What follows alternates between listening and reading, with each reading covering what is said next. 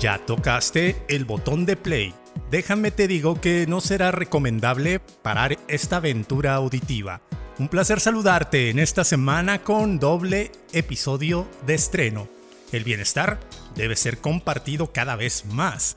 Mi nombre es José Luis Intriago y este es el episodio número 67 de este podcast. En esta ocasión tengo una charla con Aura Martínez, nuestra Mex invitada. Aura, en su línea de vida, se desempeña como terapeuta y conferencista. Es creadora del método transformacional Liderazgo Emocional para Vidas Extraordinarias y directora de Lidera tu Vida, plataforma de capacitación para desarrollar y entrenar el poder de la mente y la inteligencia emocional hacia el bienestar, éxito, abundancia y desarrollo pleno del ser. En esta plática hablamos de temas como la mente limitante, de su conexión con las emociones y el corazón, sobre la reconfiguración de la misma mente, aprender a dialogar amorosamente con ella y romper de tajo con creencias, emociones, diversidad de miedos e ideas que nos han hecho seguir como seres humanos, como entes sociales y culturales. ¿Te animas a ser un verdadero líder? Porque para esto, primero debemos saber liderar nuestra propia existencia. Es momento de abrir paso a esta plática. Te dejo con un aprendizaje sensacional.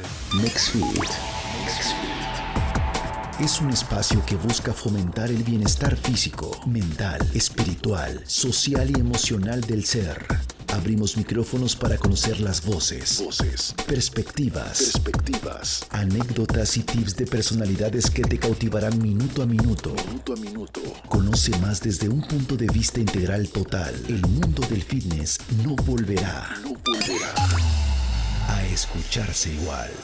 Y me da mucho gusto saludarlos y les quiero, bueno, dar la bienvenida a esto que, se llama, que llamamos MixFit, el podcast del bienestar integrativo. Y les recuerdo que el contenido de este podcast es de carácter educativo y de entretenimiento. Bueno, ya si les surgen interrogantes sobre algún tema platicado, no duden ni tantito en acercarse, bueno, al, al que es su profesional de confianza para que les resuelva todas las dudas interrogantes que puedan surgir de este o de cualquier otro episodio que hayan escuchado de MexFit, el podcast del bienestar integrativo. Yo soy José Luis Intriego y me da muchísimo gusto saludar a mi MexFitter invitada de esta ocasión, Aura Martínez. ¿Cómo estás? Me da mucho gusto saludarte. Hola, un gusto. Me encanta esto de, de la marca. El podcast MexFit. MexFit, así. Bueno, es un rollo ahí este, largo de contar también, porque nos dicen, es que tu podcast es holístico. Digo, ah, sí, sí, pero no. El rollo de ser o de estar, la palabra fitness no existe en español. Lo más cercano es el bienestar, eh, la traducción, por decirlo así. Y bueno, le, he puesto fitness integrativo, porque siento que para poder ser una persona completamente saludable, fitness, mm. le llamo, que se le llame, pues tiene que equilibrar muchos campos, no solamente el de verte bien físicamente, sino internamente. Entonces, pues ahí andamos en el rollo y por eso también, cuando yo te conocí, vi tú alguna, bueno, yo a ella la conocí, les cuento a todos los que me escuchan, este, a través de una transmisión y dije, ah, digo, está bien chido, bien chingón todo esto que ella está manejando. y bueno, la voy a invitar porque, pero y resulta que también fuera de micrófonos me contaba que hace, bueno, eh, hace esto y este tal, y viendo sus redes también dije, órale, todo un estucho de monerías el asunto. Entonces, bueno, pero vamos a hablar acerca de liderazgo emocional y también una cosa que creo, bueno, a lo mejor fuera de micrófonos no te pregunté, pero no importa, ahorita puede salir.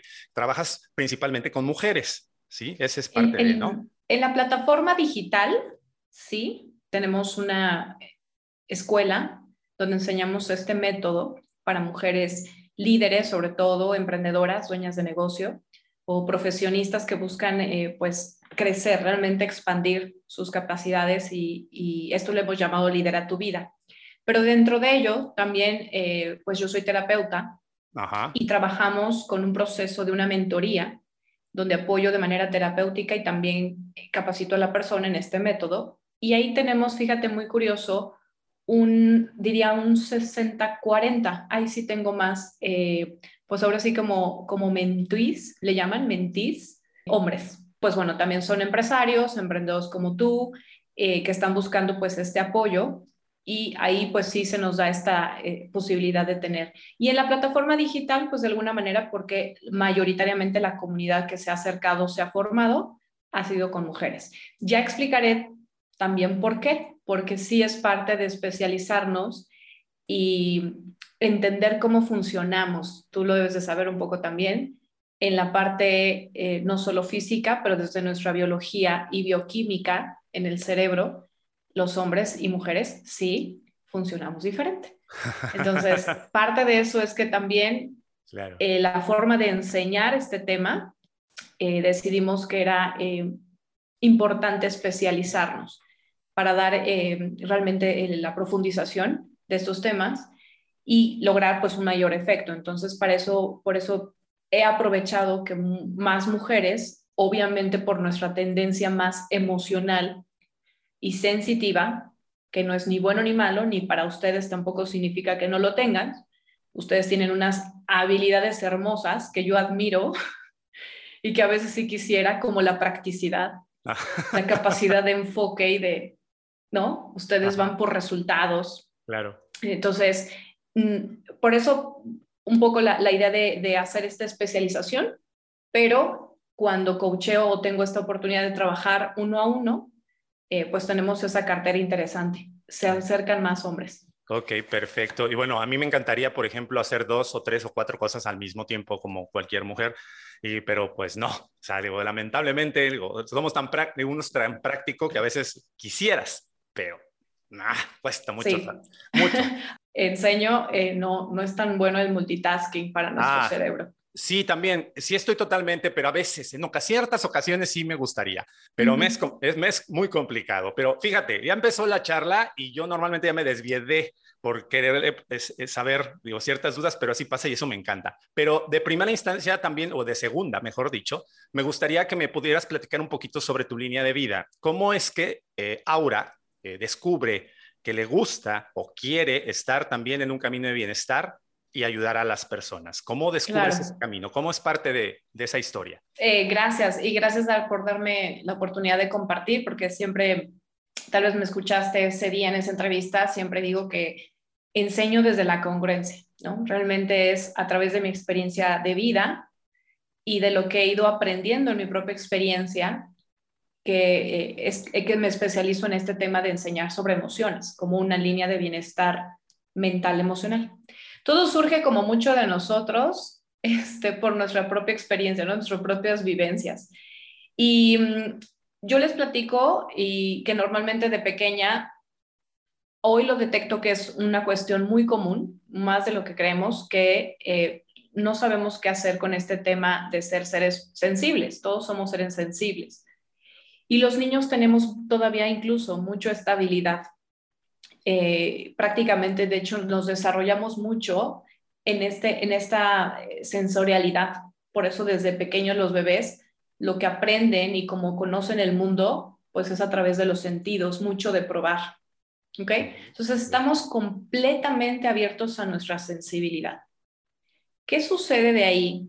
Del por qué pasamos de ese estado a volvernos seres completamente mentales e incluso bloqueando esas emociones, pues es un poco lo que les platico que en mi caso, eh, yo me, me identifico ahora que era una niña muy sensible y mi entorno o mis padres o mi contexto, como muchos, como esto todavía no se hablaba y no hay mucho conocimiento todavía de esto, eh, pues no saben qué hacer. Entonces normalmente te tachan pues de la niña berrinchuda o de la niña llorona.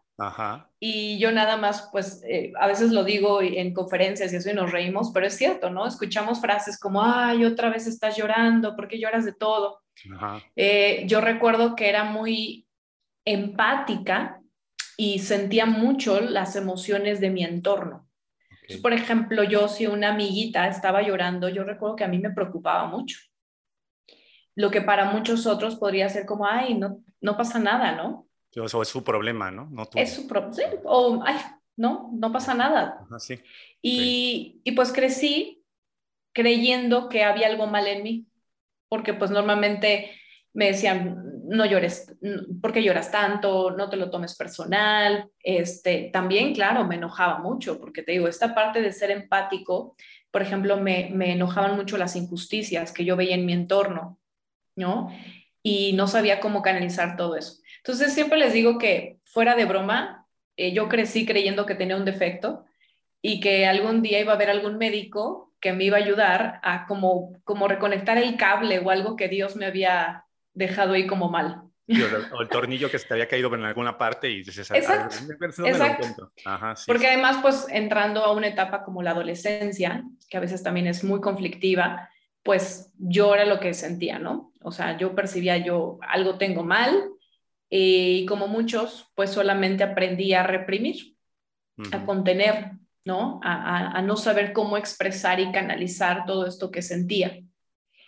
Y entonces, pues bueno, voy creciendo y un primer parteaguas en mi vida, donde va iniciando toda esta historia de cómo me fui involucrando en el desarrollo humano, fue que en realidad yo quería dedicarme a las artes. Yo, cuando nos hacen esa famosa pregunta, ¿qué vas a estudiar? ¿Qué vas a hacer cuando seas grande? y, y bueno, recuerdo que fue muy difícil para mí. Estaba en esta etapa de salir de la preparatoria, tenías que elegir ya tu carrera, tu área. Y yo era apasionada de las artes. Yo me la vivía en el teatro, me la vivía en actuación, baile. Y pues cuando le digo a mis padres, ¿no? Esta gran noticia, pues obviamente no, no la aceptaron muy bien, porque me dijeron, ¿cómo? De, artista te vas a morir de hambre. Claro, claro, es la, es la clásico. Ajá, y quiero que me vayan cachando un poco, porque voy a contar entre mi historia, les estoy hablando mucho de cómo se va desarrollando un tema emocional, porque sé que muchos se identifican, y también les voy hablando un poco de cómo llegué a hacerme experta en tema de enseñar sobre inteligencia emocional. Entonces, lo importante es siempre comprender que la emoción es, está, es, el conjunto de un pensamiento y una emoción, una creencia. Entonces, siempre nuestras emociones están ligadas a las creencias. Y en ese primer momento de mi vida, donde todo esto que yo había acumulado emocionalmente y no sabía canalizar, pues tuvo un primer quiebre, porque realmente para mí representó una gran frustración no poder dedicarme a lo que me apasionaba y se van sembrando ciertas creencias, ¿no? Entonces, para mí en ese momento era, claro, a mí me dijeron que si yo soy, pues lo que soy, o sea, en esencia, lo que, lo que me gusta hacer, no voy a ser exitosa.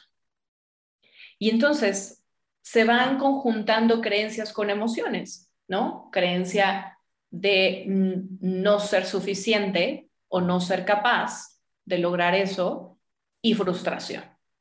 O miedo, la inseguridad, porque uno empieza a sentir como, pero entonces, ¿quién soy? ¿No? El miedo de entonces, pero ¿lo podría lograr o no lo podría lograr? Y bueno, sigo avanzando en la vida, me dedico a una profesión, a una primer profesión, eh, licenciatura en comunicación gráfica. Y lo interesante es que nunca dejaba las artes. Y fue a través, ahí es como inicia mi camino en el bienestar. Y definitivamente tienes razón, el bienestar tiene que ser integral, no puede ser en una sola área.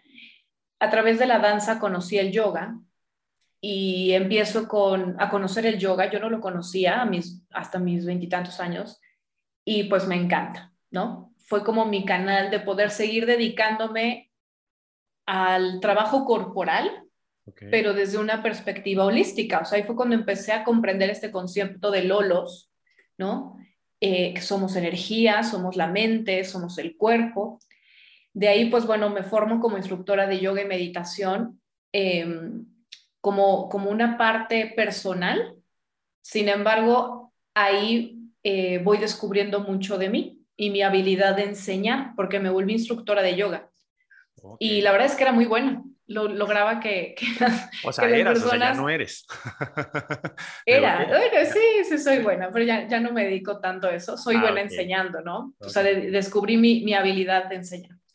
Y es así como de pronto, pues realmente yo vivía como esta dualidad, porque muchos tenemos esto, ¿no? Eh, durante unas horas en mi día, pues trabajaba en una oficina, acorde al trabajo que me dijeron que me iba a dar éxito, y la otra mitad de mi día, pues era dedicarme a la enseñanza, a la yoga, seguía estudiando, explorando todas estas disciplinas de las cuales pues yo me iba enamorando. Y curiosamente, pues aquí emocionalmente también me sentía mucho más sostenida porque al final tenía estos canales de autoconocimiento, o sea, era como empezar a conocerme, empezar a saber mucho de mí, ¿no? Ir observando estos temas emocionales que no había trabajado. Y bueno, la vida me presenta una experiencia muy interesante para que, como muchos de nosotros, nos rete al máximo y en realidad pues van a ser una gran bendición.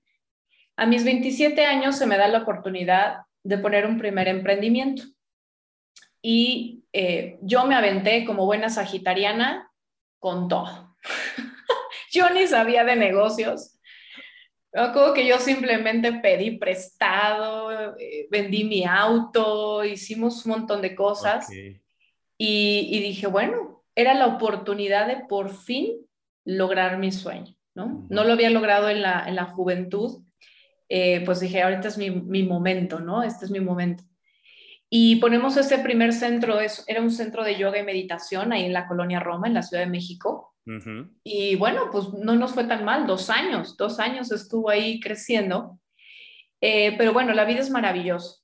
Y aquí se presenta un parteaguas donde sé que muchos se pueden identificar, porque normalmente, pues sí, como dicen, como es adentro es afuera, y el cuerpo habla, ¿no? El cuerpo habla lo que las emociones o el alma calla. Y más que el alma, pues son las, es esta parte interna, es este conjunto de creencias o emociones que vamos acumulando y nos, no hemos canalizado no hemos dado esa eh, oportunidad de que, de que tengan esta eh, o sanemos esos procesos. Y pues eh, em, recuerdo que estaba terminando una clase de yoga, yo ya llevaba muchos meses con una lumbalgia constante y ese día ya el, dolor fue terrible. O sea, yo recuerdo que paré la ya terminé la clase. Om Shanti Shanti, sí, váyanse, ya no puedo más. Y ya no me paré del suelo. Wow. Ya no me paré del suelo, sí, eh, ya el dolor era muy, muy fuerte.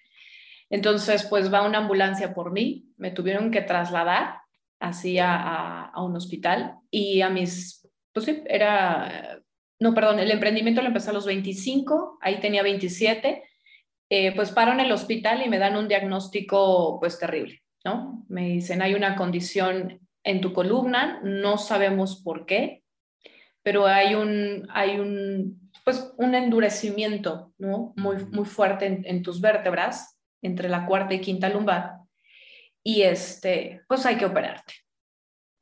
Y pues en ese momento para mí el, mundo se me cayó. Porque, claro, además, eh, y aquí entra entonces, les voy, sigo platicando de las emociones. Ahora aquí se incrementa el miedo. Si ya había un poco de miedo en mi vida, como en todos, eh, en este momento, pues el miedo, la, la, incertidumbre de qué iba a ser de mi vida, también mucho enojo, como muchos de nosotros, estos retos de la vida, pues nos, nos presentan ese, ese enojo de, ¿por qué a mí? ¿No? Yo decía, pero si yo le hago bien a todos. Em, como instructora de yoga, promotora de la salud, y ahora me dicen de la Paz, de la meditación. Del OM, sí, te digo, y ahora resulta que me tienen que operar. Y bueno, pues em, fue muy fuerte porque además no me daban una pronóstico certero de recuperación. O sea, me dijeron, pues ahorita para que puedas caminar o moverte hay que operarte. Y bueno, la ventaja de todo esto, eh, José Luis, es que qué bueno que tienes este tipo de podcast, qué bueno que cada vez somos más los que hablamos de esto, porque estamos pudiendo ofrecer otra opción o perspectiva a las personas. Porque como hemos creído que el mundo solo es físico, eh, eso nos frustra demasiado, ¿no? Porque no controlamos nada y el mundo es cambiante, las cosas son cambiantes, el clima es cambiante, todo es cambiante, como lo en ese momento mi cuerpo me lo demostró, ¿no? No tenía ni siquiera con toda mi, eh, como promotora de salud, toda, todo lo que yo veía por mi bienestar, pues no tenía el control. Y pues afortunadamente lo que te decía de tener estos conocimientos, lo que me ayudaron fue a comprender que en realidad el cuerpo estaba somatizando algo interior que no había resuelto. Y es ahí por lo cual toda esta historia que te he contado de emociones, de todas estas creencias que se van sembrando, pues al final era lo que yo estaba reflejando ahí. Entonces decido no operarme. Eh, fueron dos años, como dos o tres años, dos años de trabajar con medicina alternativa. Entonces, eh, aquí soy muy promotora de la medicina alternativa como un primer nivel, o sea, buscando que primeramente ayudemos al cuerpo a autosanar. Y me ayudó mucho la medicina china, eh, acupuntura, eh, tomé varios métodos de sanación energética, pero además ahí es cuando profundizo en la meditación y aprendo una técnica muy peculiar donde me enseñaron a manejar esas emociones. Hasta entonces yo había tomado cursos, terapia, desarrollo humano, bueno, yo ya había tomado 20 mil cosas, pero realmente nunca me habían enseñado de manera práctica qué hacer con lo que sentía. Y eso realmente empezó a ser mi camino de sanación. A los dos años, el, dolor seguía un poquito, o sea, seguía ahí y decido desde otra perspectiva, ya mucho más consciente, sí tratar el tema físico porque la medicina, no, no deben de estar peleadas estas medicinas, yo digo, ¿no? Al final, una es, ayuda mucho en el tema de emergencia, ayuda cuando hay mucho ya un problema físico.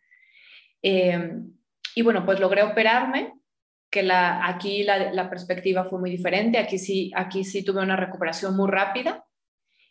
Y pues esta gran lección de vida me enseñó, dije, no, es momento de que realmente aprenda qué hay allí en mi interior.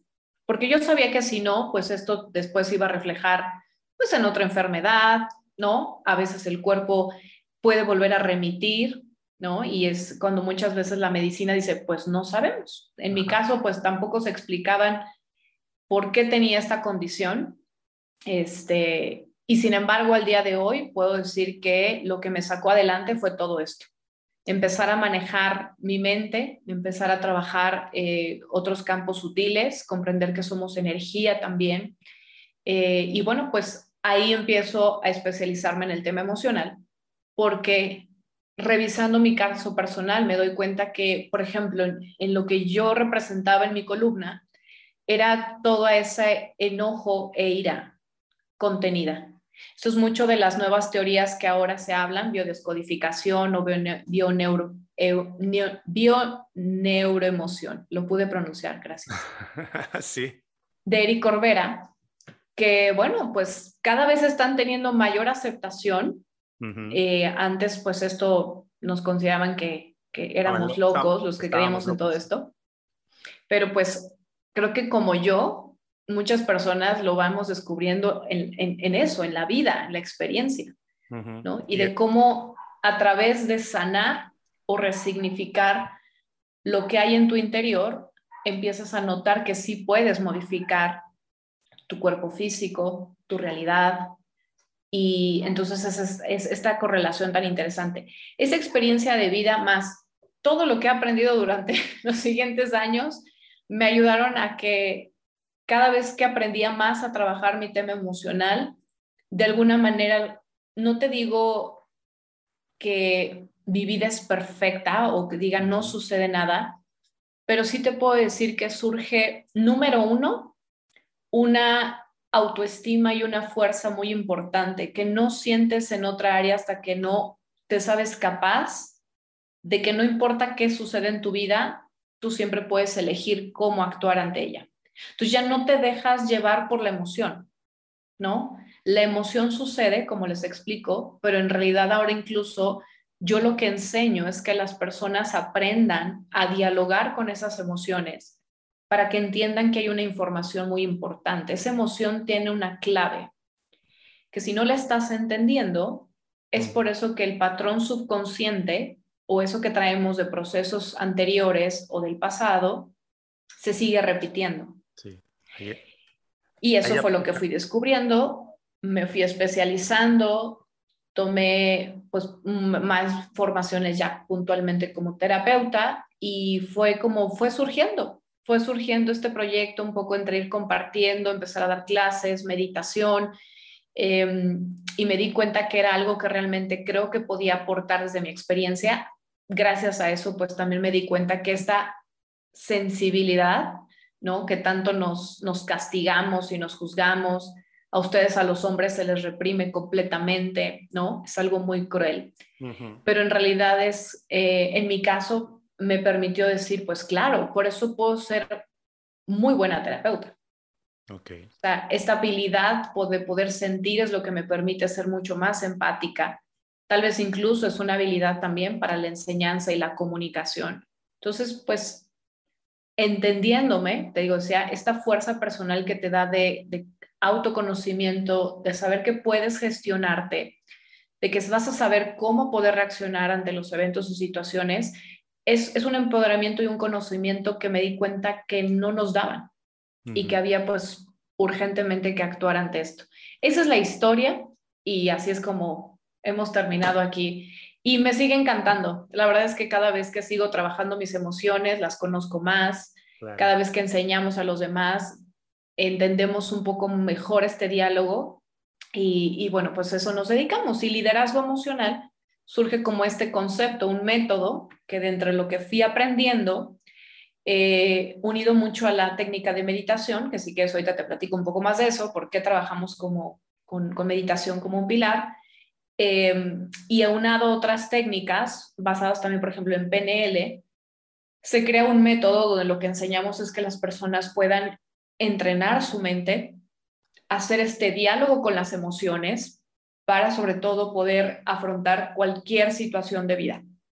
Entonces, pues ese es, y lo que decimos es que aprendas a ser líder de ti, por eso el liderazgo, no es un liderazgo hacia los demás, es que el liderazgo comienza contigo mismo. Exactamente, esa es, la, esa, es esa es la pregunta. Y de verdad, bueno, con todo respeto, tu historia, muy parecida creo a la mía, ah, ¿sí? es este es como digna, bueno, no es más, es una novela de las nueve, no, no, no un capítulo de La Rosa de Guadalupe, es de las nueve, o sea, total, así, tal cual, emocionante y con otros, es más, la historia de Luis Miguel en la serie es, o sea, corta. ¿Se quedó corta? Se queda corta, sí, le agregamos dos, tres cosas más, así como para ponerle enjundia como a la, como a la serie y nos vamos al éxito total.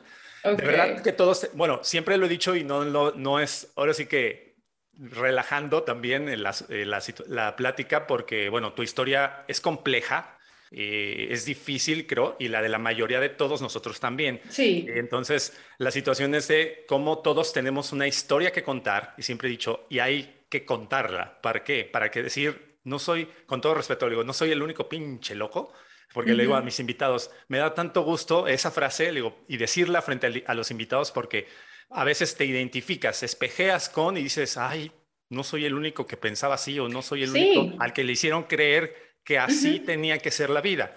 ¿eh? Entonces, tu historia de verdad me, emociona porque es muy, eh, estoy casi seguro que, que podríamos decir un 70-80% así, a ojo de buen cubero, como se dice en México, nos podemos identificar contigo, ¿sí? sí, por eso, por eso la cuento.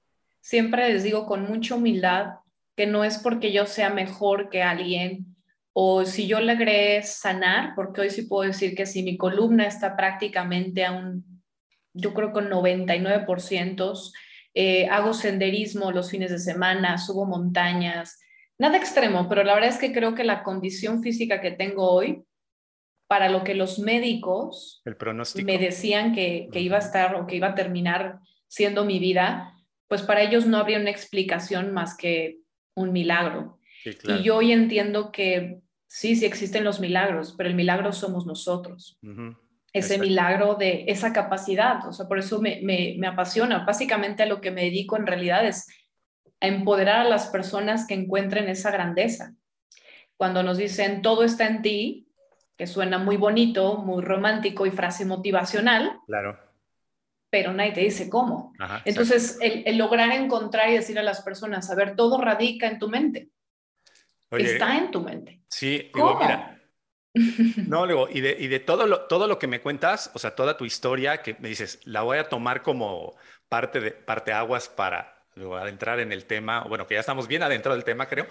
Este, la situación es que yo tengo como mil preguntas, te podría hacer como mil preguntas, pero la, la que primero me surge sería, en el momento en que te dan el diagnóstico en tu vida de la columna, ¿qué es lo que a ti te hace o te mueve para buscar y decir, no, no me quiero operar?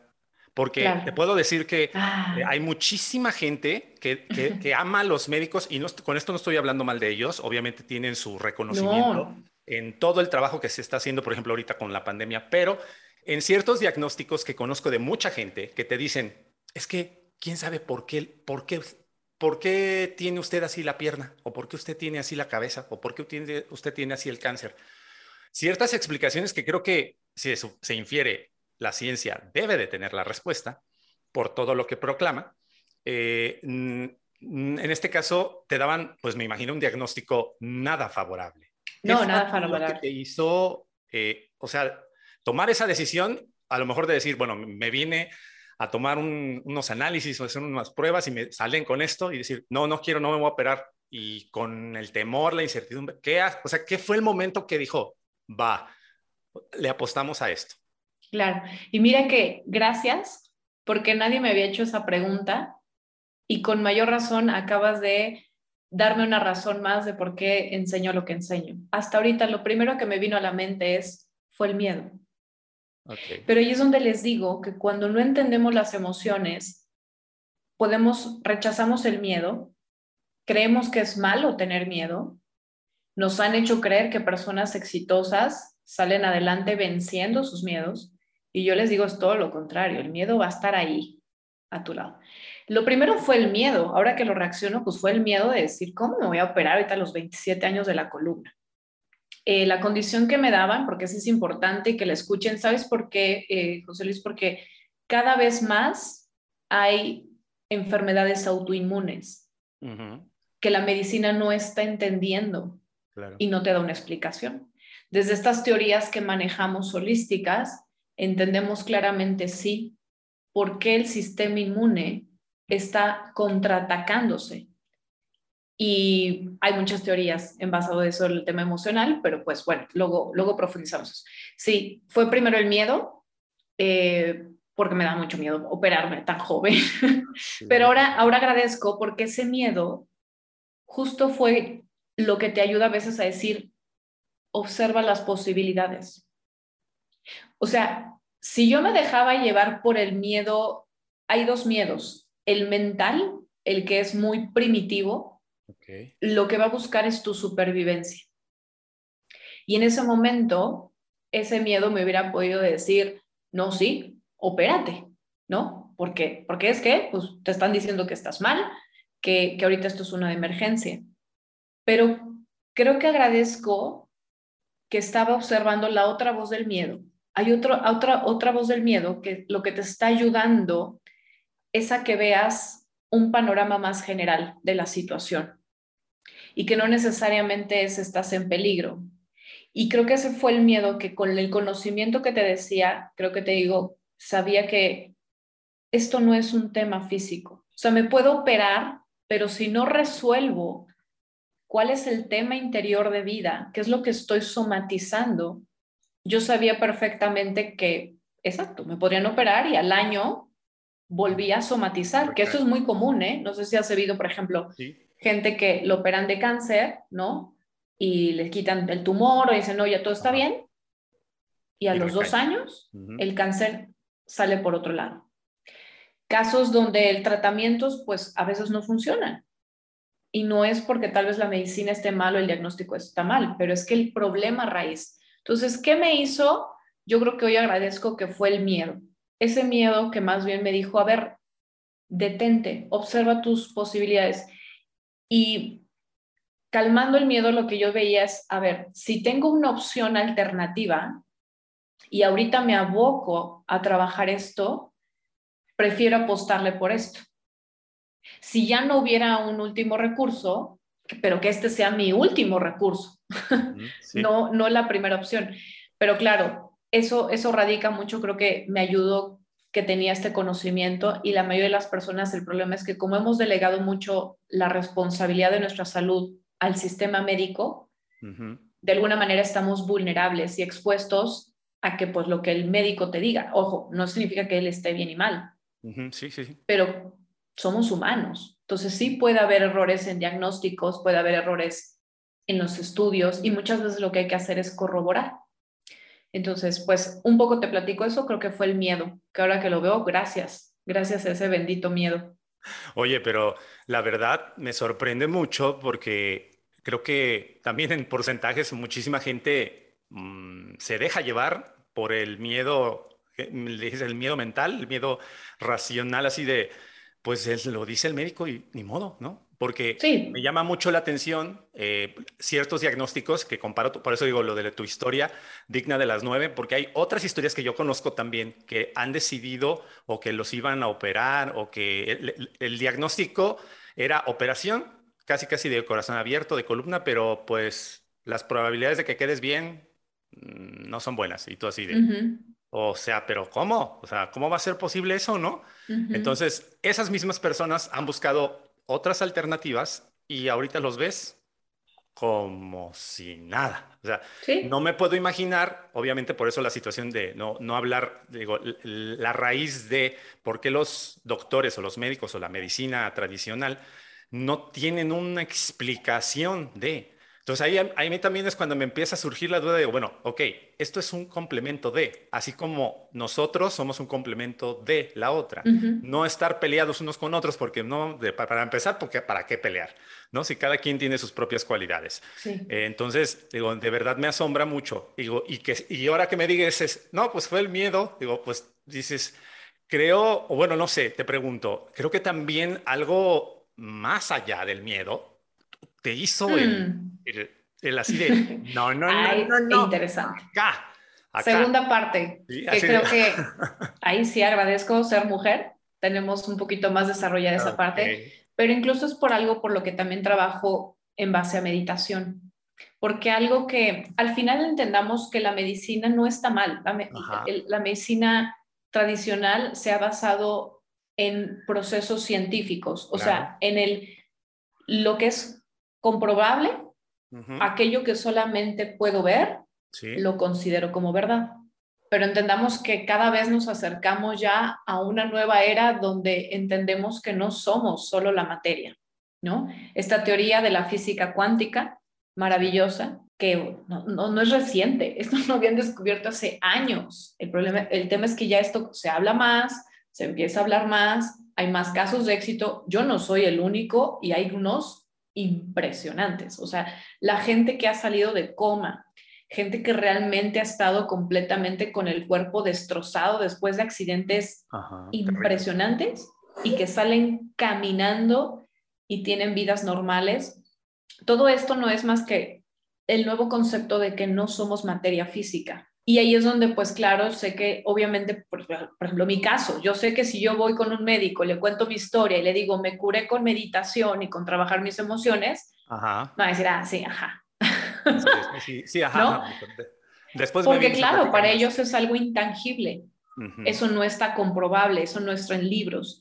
Pero por eso a mí creo que me, me, me gusta que mucho de estar, que estamos viviendo en una era muy importante parteaguas donde estamos empezando a ver cómo estos dos mundos se concilian, ¿no? Lo físico y lo no físico. El mundo, llamémosle no, no físico, pues es lo intangible que básicamente es el campo de energía, lo que la física cuántica y, me gusta mucho hablar también de la medicina tradicional china porque fue algo que me ha ayudado mucho, y ellos le llaman el campo de, información. O sea, esto que creemos que está vacío no está vacío. ¿No? Sí, sí, sí. Y ahí hay vida, hay vibración, hay energía, hay potencial y ellos le llaman hay campo de información. Claro. Entonces, sí, sí es como esta reconciliación y creo que una de las cosas que creo en ese momento también me dio fue la intuición. Cuando también les digo que a, través de la meditación no es relajarnos, no es, no es la función de la meditación, no es eh, ah, quitarte el estrés, sino que la meditación surgió hace muchos, muchos años porque sabían el potencial de la mente y ellos empezaban también a entrenar su mente con estas prácticas. en realidad lo que estamos haciendo sobre todo es equilibrar ambos hemisferios. Hemos vivido, por eso, por eso me regresé a hablar de la medicina, porque nuestra medicina actual está muy basada en el hemisferio izquierdo, en la razón, en el análisis, en, en, todo lo que es medible, y no está mal. No está mal, pero así, así, así somos toda la humanidad. Nos basamos solamente en una lógica, creyendo que eso es lo, lo único, cuando en realidad el hemisferio tiene otro hemisferio sumamente potencial y ahí está otra de las inteligencias, la inteligencia intuitiva. Y eso la tenemos todos, José. Y esa inteligencia intuitiva está basada en miles y millones de años de nuestra herencia genética, incluso, donde las experiencias que hemos vivido desde que éramos seres muy primitivos tiene dentro de nuestra, ADN esta percepción y habilidad de detectar, ¿no? Y de percibir cosas que no necesariamente es con los sentidos. Entonces, meditar al final también te ayuda a equilibrar y que desarrolles estas otras áreas de tu hemisferio derecho.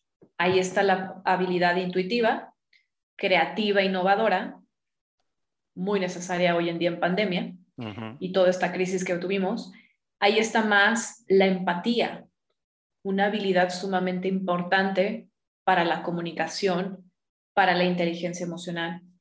Y entonces todas estas áreas que hemos, pues como considerado que eso es casi, casi esotérico. no, o, lo que te dijeron, te vas a morir de hambre de eso. O sea, viviendo de la creatividad. Eso no vale. Sí, sí, claro. Eh, pues es lo que ahora creo que vamos también como humanidad a evolucionar hacia allá. Por eso me apasiona también mucho y el método que trabajamos como pilar es la meditación, porque ayuda a este equilibrio de hemisferios. Entonces sí, tienes razón, la intuición fue lo segundo que me ayudó, porque yo creo que algo dentro de mí sabía que esa no era la solución. Perfecto. Digo, así que, bueno, y en este caso, luego de ser una persona sensible, eso creo que fue también lo que ayudó y, y, a lo que voy también, creo, ayudando, es que esa característica que por muchos años la tuviste reprimida fue realmente la que te sacó del problema, curiosamente, ¿no? O sea, la intuición, las emociones, el sentir y decir, no, ¿sabes qué? Ah, no es por aquí, es por otro lado, ¿no? O sea, no sé qué sea, pero no es por aquí. No es por Entonces, aquí. Entonces, eh, eso, pues la verdad, me encanta, digo, porque de verdad sí conozco varias historias y ah, son dignas de contarse y ya algunas han sido contadas en este podcast. Y digo, la tuya, pues también en este caso no es la excepción. Y bueno, creo que de ahí, de todo lo que me estás contando y el método que utilizas, me llama mucho la atención. Ya has dado algunos bosquejos, pero efectivamente, la meditación te han hecho también creer, o el paradigma es, bueno, te relajas, no sientes el dolor o te pasas a, o casi casi te mal viajas. Ajá. Y tú mencionas, o tú, o bueno, tú trabajas con la meditación activa, que es como, podría decirle, ay, eso está como medio contradictorio porque la meditación es para relajarse o para estar tranquilo. Exactamente. Entonces, ¿qué es la meditación activa? ¿Cuál es la diferencia de la meditación activa? La, eh, digamos que la meditación, cuando llega de, de estas culturas orientales a Occidente, Ajá. más o menos entre los 70s, pues fue mucho cuando también estaba esta moda de toda la eh, corriente, eh, empieza todo el movimiento hippie, ¿no? El amor y paz, regresar a este concepto de la humanidad, lo espiritual. Y entonces llegan estas técnicas que para nuestro mundo occidental representaban en una primer línea para como estábamos viviendo nosotros en esta vorágine industrializada, y de producción y de productividad, como el cómo sentarme, cerrar los ojos, ah, me relajo. Entonces, pues entraron mucho desde ahí, o sea, eh, fue, ha, adquirido mucha moda y es muy llamativa porque representa para el mundo occidental esta propuesta de, ah, me puedo relajar, puedo parar unos minutos. Pero yo siempre les digo, hay, hay vestigios de culturas 5.000 años antes de Cristo que hacían este tipo de prácticas. Y yo les pregunto, ¿acaso estaban estresados? O sea, ¿usaban la meditación para relajarse? Sí. Pues no creo, ¿no? Sí, sí, sí. ¿Qué conocían o qué sabían estas culturas y por qué empiezan a hacer este tipo de prácticas más bien introspectivas? Eh, manejo mucho de la respiración. Primero por la, por la parte espiritual. Se dan cuenta que a través de esto alcanzan ciertos estados de conciencia, porque eso es algo interesante. Eh, José Luis, no sé si has escuchado esta teoría. O sea, nos han enseñado a operar y que solo existe es este, este plano de existencia, que es el despierto. o sea, básicamente es, estoy despierto y estoy dormido. Pero hay otros planos de conciencia a los cuales podemos acceder que básicamente son las distintas frecuencias cerebrales que tiene nuestro cerebro. Cuando meditamos, lo que sucede es que tú sí relajas, pero lo que buscas es relajar porque en ese momento se activan otras áreas de tu cerebro. Y entonces estamos en otra frecuencia cerebral, alfa principalmente, se puede lograr incluso el teta con entrenamiento, pero son otras áreas de conciencia en las que no sabíamos que podíamos operar o trabajar o generar cosas, que es pues esta propuesta nueva de que también a través de ahí podemos expandir nuestra capacidad mental, nuestra creatividad, nuestra habilidad intuitiva, y estas culturas antiguas lo hacían sobre todo por una conexión espiritual, pero también sabían que estaban entrenando su mente. O sea, ellos ya sabían esta capacidad. Por eso mucho de la cultura oriental es esta eh, filosofía de la vida muy reflexiva, ¿no? Mucho, por ahí surge el Tao, por eso surgen teorías, eh, toda la tradición yógica, más que posturas, las posturas solo son una parte mínima. Física. Es toda una filosofía de vida, de autoconocimiento y de conciencia y de conexión con el todo. Entonces se volvían prácticas espirituales. Entonces, la meditación activa, digamos que lo que se distingue es que no buscas nada más un estado contemplativo, que sería pasivo, porque de alguna manera solo estás, eh, le llamaríamos lo que es el mindfulness, lo que hoy se ha, puesto muy de moda, que es como un estado contemplativo del aquí y el ahora. Estoy presente, ¿no? Percibiendo todo, integrando todo como experiencia. A lo que le llamamos la meditación activa es que ya utilizas la meditación con el fin de eso, de entrenar tu mente. Entonces son ciertos ejercicios. Esto se basó mucho en el método Silva. Eh, José Silva, que desarrolló todo un método para desarrollar las habilidades paranormales de la mente. Cuando este término paranormales surgió, pues obviamente nos asusta y cuando surgió estaba muy relacionado como espíritu y todas estas teorías de los fantasmas y, los seres, ¿no? O, las energías que había. Pero en realidad paranormal a lo que se refiere es que sí, nuestro cerebro tiene infinitas habilidades a desarrollar, que solamente, como te decía, como nos dedicamos a la parte lógica, analítica del hemisferio izquierdo, creíamos que eso era lo único que existe. Pero cuando llevas tu cerebro a estos estados alterados de conciencia, puedes desarrollar habilidades como lo que le llaman incluso intuitivas, telepáticas. José Silva desarrolló este método en realidad enfocado porque buscaba ayudar a sus hijos a que aprendieran más rápido en el colegio. Y con todo lo que él fue descubriendo, se daba cuenta que empezaban a desarrollar habilidades telepáticas, o sea, entre sus hijos empezaban a comunicar sin palabras. Entonces, él empieza y dice, a ver, ¿qué es esto? Entonces la meditación activa, digamos que no lo hacemos como por relajar y contemplar, sino lo que estamos buscando es un reentrenamiento de la mente.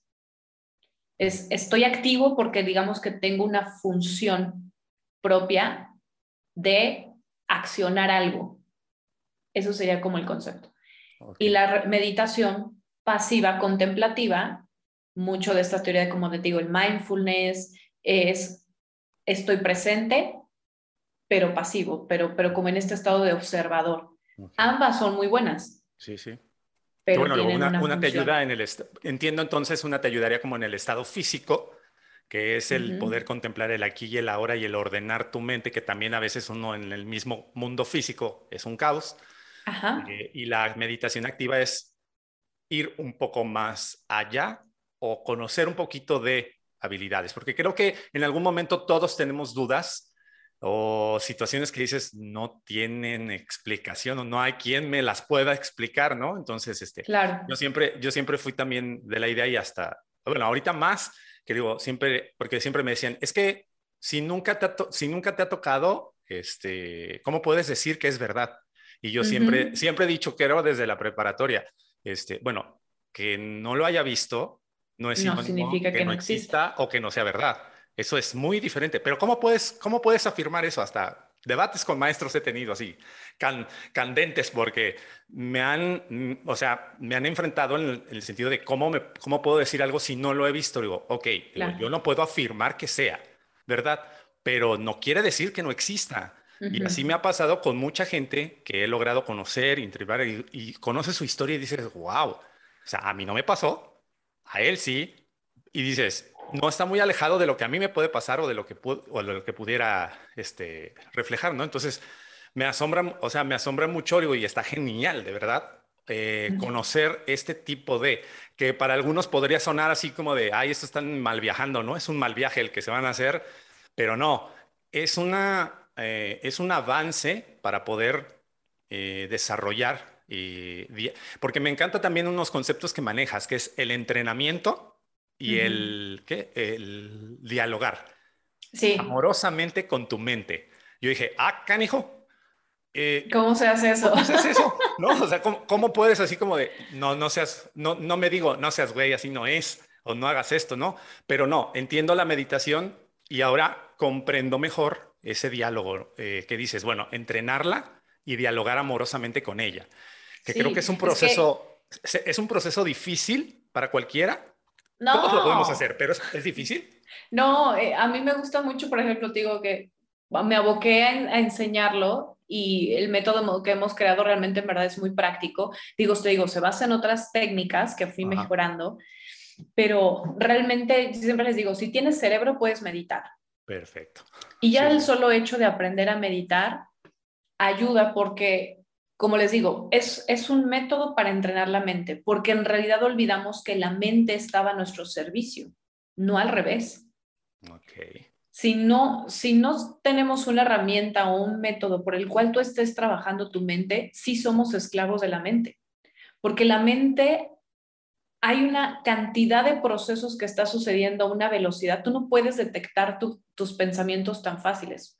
Son tan volátiles, son tan inmediatos hay tantos al día, se dice en promedio 70 mil, ¿no?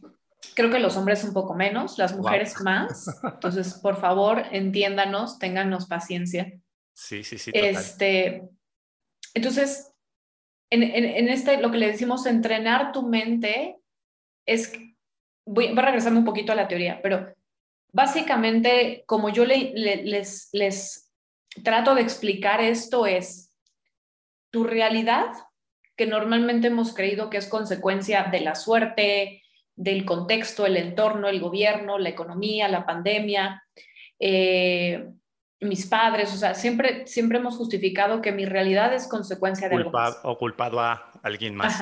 Pero cuando entendemos que en, estos, en esta teoría lo que se sustenta es que efectivamente es el interior lo que proyecta el exterior, es que todo, todo surge en nuestra mente en, base a que mis creencias, que es un pensamiento y siempre va ligado a una emoción, en conjunto tienen una vibración y somos seres energéticos. Entonces, esto es lo que manifiesta la realidad.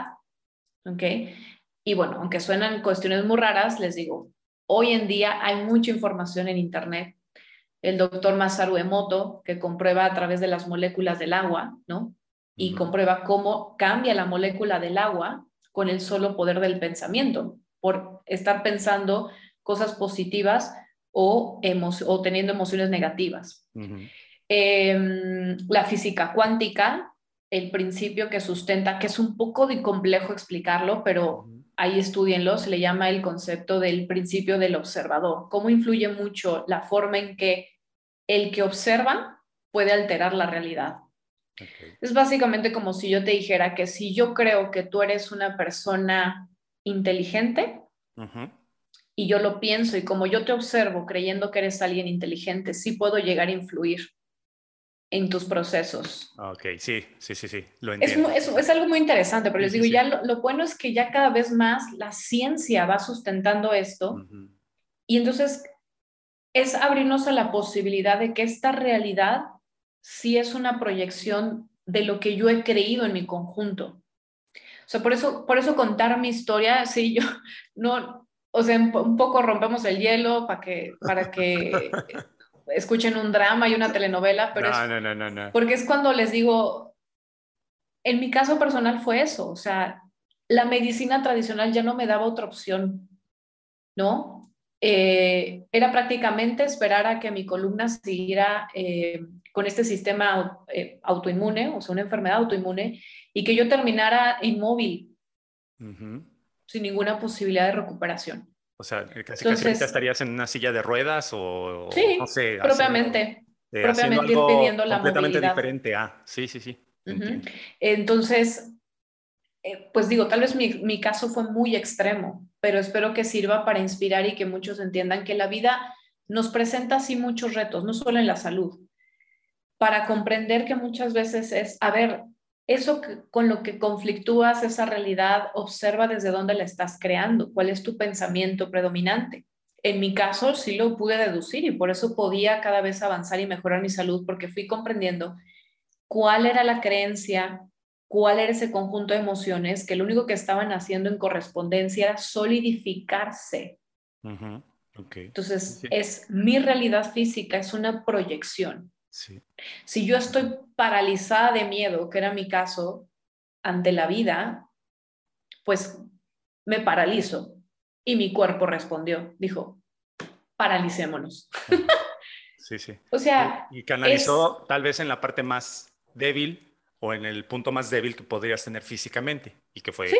en este caso, la columna, ¿no? O sea, sí, y por eso, bueno, estas teorías ahora incluso pueden deducir mucho, hay, hay, hay, terapias que se llaman, por ejemplo, la biodescodificación, que ayudan puntualmente a ver, bueno, esta enfermedad y ya se ha estudiado a través de muchos años, muchos casos eh, pues, específicos. Bueno, a ver qué significa un dolor en el hombro, qué significa dolores en la cabeza, qué emoción o creencias están arraigadas a un cáncer de pulmón, a una gastroenteritis, pero es, es abrirse la posibilidad. Eh, yo sé que para muchos esto puede sonar muy raro, pero si hay algo dentro de ti que dice, ay, ¿cómo que será? Solo te ábrete, informa claro. y yo siempre les digo, pues prueba. Uh -huh. Lo de menos es que pruebes algo, eh, te abras a nuevo conocimiento y digas, pues lo creo o no, pero nunca cerrarnos a las posibilidades porque, pues sí, cada vez más se va a sustentar esto, cada vez hay más autores, cada vez más la ciencia se involucra, eso es lo que le digo que es maravilloso. Y todo esto que estas culturas antiguas, por eso me parece tan maravilloso, o sea, cómo estamos retomando el conocimiento milenario uh -huh. y ahora la ciencia solamente lo que hace es sustentarlo y decirle... O avalarlo. Eh, ajá, sí, avalarlo entre eh, comillas, ¿no? Eh, avalarlo, exacto, porque ya como que creemos que por eso es real. Ajá, sí, totalmente de acuerdo. Y mira, estoy muy de acuerdo que ahora podremos identificar como el bullying, lo que ahora conocemos como el bullying, que uh -huh. toda la vida ha existido, como seres humanos, creo que toda la vida, digo, desde que yo, por ejemplo, era también niño, existía. No tenía nombre, pero se hacía.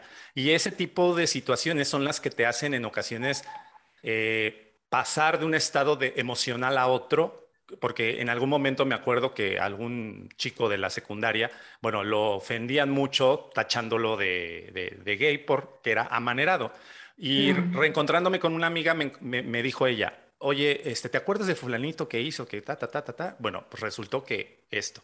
Y yo digo, de verdad que me pone muy triste porque yo fui cómplice de esto. Y me dice, pero tú no le hacías nada. Le digo, sí, pero yo tampoco lo defendí en ningún momento. Yeah. Y yo en, en mí, muy, muy, muy adentro, yo decía, eso no está correcto, o sea, no está bien, pero yo con tal de no evitarme echarme a todo el grupo encima o a la mayoría, pues no metí las manos, ¿no? Entonces, a raíz de lo que me enteré de la historia, dije, ay, digo, o sea, cómo sí influye muchísimo el etiquetar, el uh -huh. soltar un comentario o de alguien para que y el otro, la otra persona llega a modificar su realidad, porque tal vez simplemente era manerado, pero no tenía nada que ver una cosa con la otra. Entonces, somos muy dados a y modificó su realidad.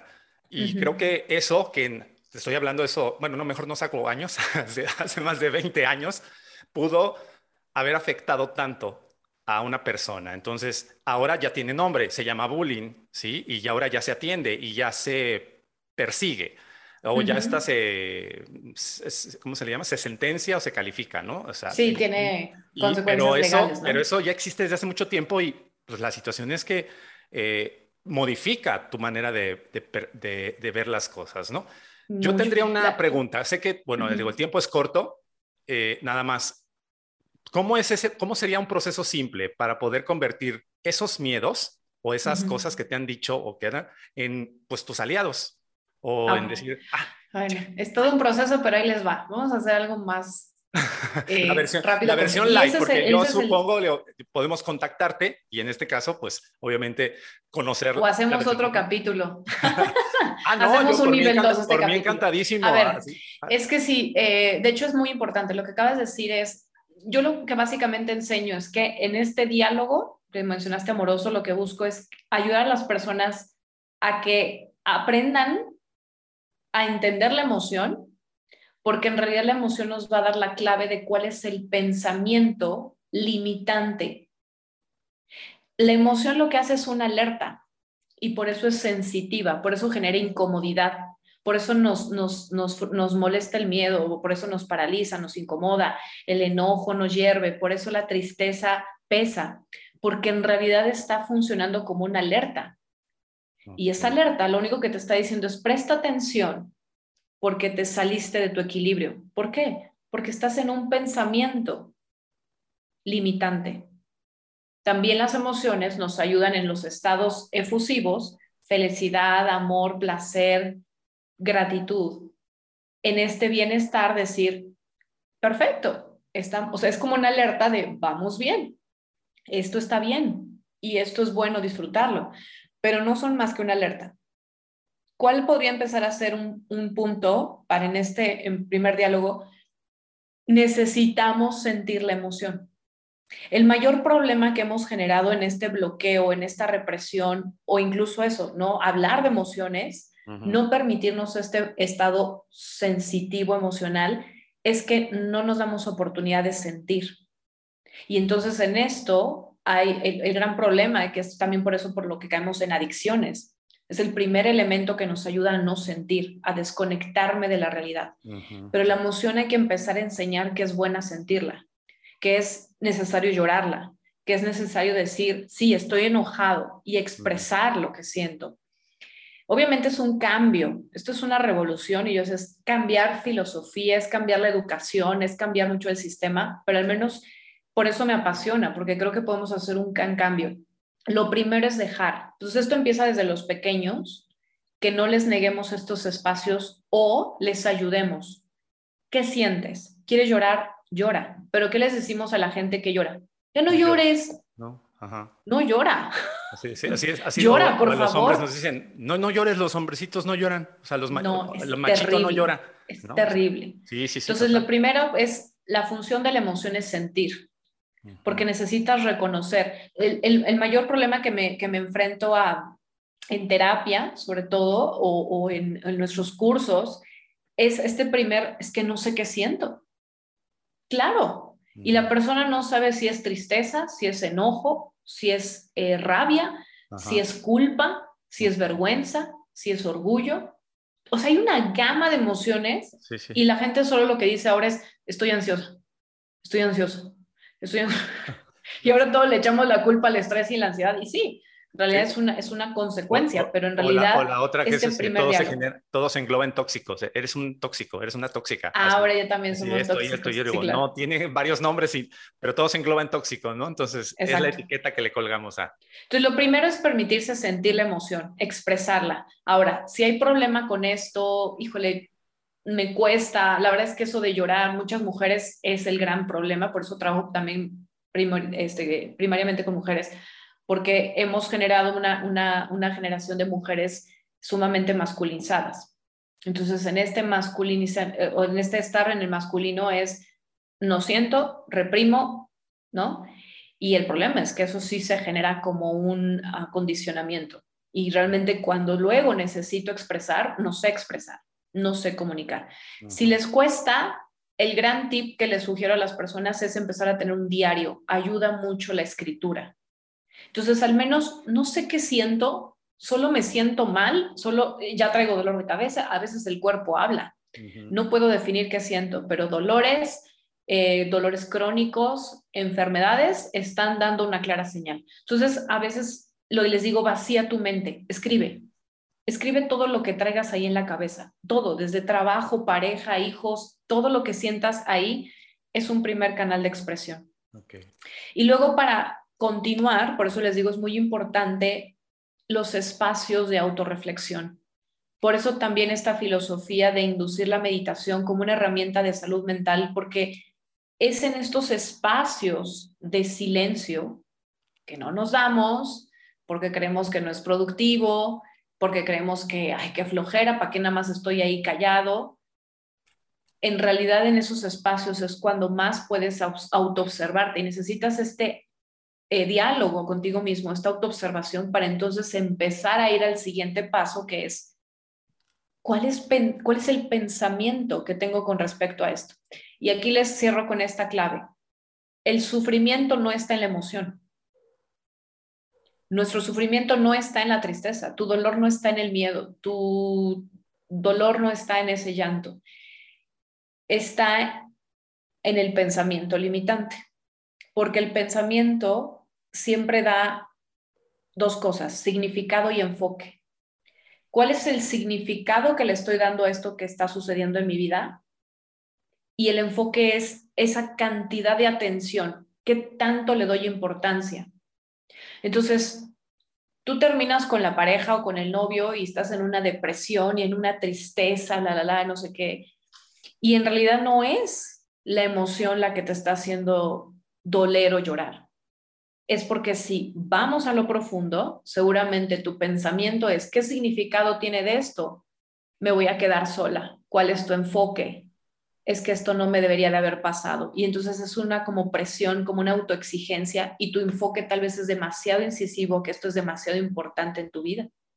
Entonces adquiere un significado con un gran peso, eso es lo que duele. Y eso es lo único que la emoción te está diciendo, hey, aquí hay algo a resolver, esto no nos está ayudando. Por eso les digo que las emociones se vuelven aliados cuando puedes aprender a dialogar. Básicamente serían unos primeros pasos, pero... Pero bueno, se oye sencillo y bueno, acabas de creo que dar en el punto y en el clave, pero te agradezco mucho ese, bueno, e, este, ese proceso simple, por, decir, por llamarlo de alguna manera, el de conocer.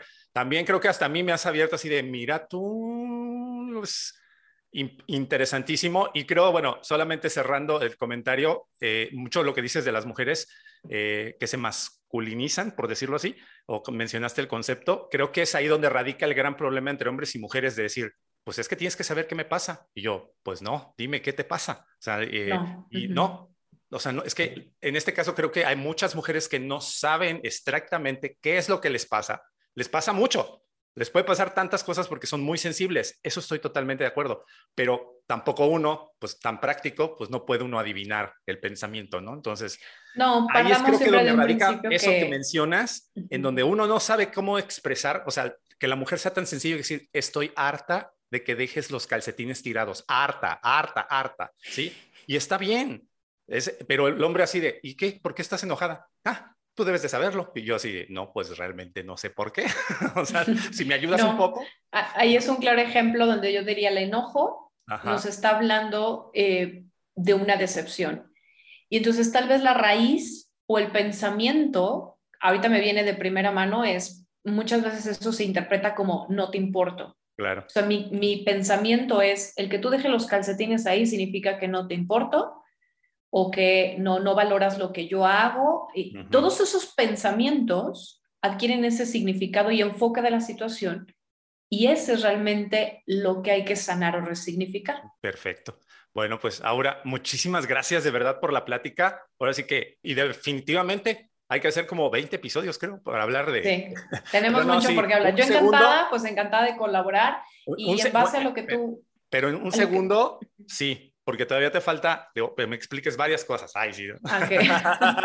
un segundo sí lo hay, pero bueno, este, eh, con todo respeto, digo, aquí, bueno, nuestra Mex Feeder muy ocupada, tiene varias actividades y bueno, tenemos, hicimos un pequeño hueco en su agenda. Y bueno, muchísimas gracias por tu participación, tu aporte que fue grandísimo, de verdad. Creo que hasta un servidor también digo, ah, muy, muy buenos, muy buenas cosas y consejos. Eso es la idea. Muchas gracias. Así que gracias por, ya nada más cerrando, ¿cuál sería una breve recomendación? Así, yo sé que el tema es muy amplio, pero así en general, ¿qué hacer? O sea, ya oí, ya oí todo así de, bueno, ajá, ¿cómo? ¿Cómo le empiezo? ¿Cómo? ¿Qué? ¿Sigo a mi corazón, a mi mente? ¿Cómo? ¿Qué? ¿Cuál sería una recomendación para la comunidad mexicana? Em, básicamente el concepto de liderazgo emocional es, tú puedes ser líder de ti a través de eso, ser líder de tu pensamiento, de tus emociones, están a tu servicio. Ante cualquier evento o situación que te conflictúe, donde sientas una emoción, sí es importante que primero se den una pausa. Trata de tener pausas trata de, ah, hay una filosofía muy interesante que le, escuché, eh, que la usaban incluso en, un sistema militar, pero que era de, no podías reclamar, no podías hablar un tema o, conflictuar, o, o, sea, como una exigencia o, declarar, o como reclamar tus derechos, si no era después de 24 horas del suceso. Y dices, ¿qué? ¿Cómo por qué? Porque tienen muy claro que es primero serena. Asimila lo que sucedió antes de tener una respuesta. Y yo sé que esto cuesta porque estamos muy condicionados, pero sí, al menos eso les puedo dejar, es date una pausa. Trate siempre de darte una pausa y no inmediatamente a veces reaccionar. ¿Y qué funciona? Tómate un par de respiraciones. La clave para manejar mejor tu pensamiento es la respiración. Y aquí entra mucho lo que tú haces, porque dentro del entrenamiento debe haber una parte importante de reentrenar nuestra respiración. Si tomas un par de respiraciones, eso baja tu sistema eh, cardiovascular y es en correlación está tu pensamiento. Entonces, en vez de reaccionar impulsivamente, mandas a tu cerebro en otra frecuencia, te relajas con tres respiraciones y siempre pregúntate, cómo quiero elegir reaccionar ante esto. Ok, perfecto. Muchísimas gracias. ¿Dónde te podemos encontrar?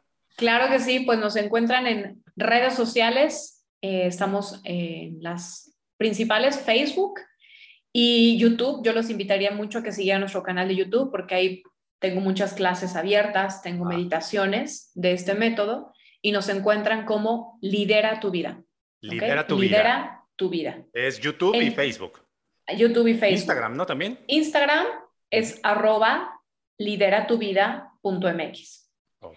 Y de manera personal voy a dejar aquí un WhatsApp por si desean conocer más de nuestros servicios, eh, si alguien quiere conocer más del proceso terapéutico y de mentoría individual que hacemos, eh, con mucho gusto es el 55 40 91 03 44 envíenos un WhatsApp y con muchísimo gusto. Y además, si nos dicen que vienen recomendados por ti de tu podcast, pues ah, les aplicamos un súper descuento. Ah, perfecto. En cualquiera de nuestros servicios. Y pues nada, pues muchas gracias a ti por la oportunidad, por permitirme este diálogo. Encantada. Está padrísimo también tu concepto. Y pues aplíquenlo también para todo este tema del fitness, pues entrenemos también la mente. Sí, totalmente. Tiene que ser porque a veces uno no, no, encuentra mejoras en el cuerpo y quiere mejoras en el cuerpo, pero pues si está uno mal por dentro, nunca van a llegar.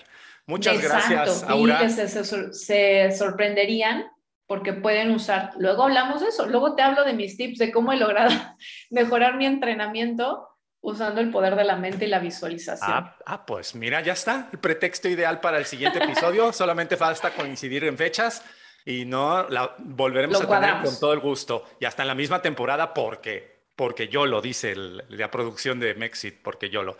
Gracias, Aura, y nos escuchamos muy, muy pronto. Así que yo soy José Luis Intriago, este es el podcast del bienestar integrativo MexFit y nos escuchamos cada jueves con episodio nuevo. Muchas, muchas gracias. Hasta luego. MexFit. Gracias por llegar hasta el final de este episodio de MexFit. Recuerda cada jueves una perspectiva integral del mundo del fitness. Hasta la próxima.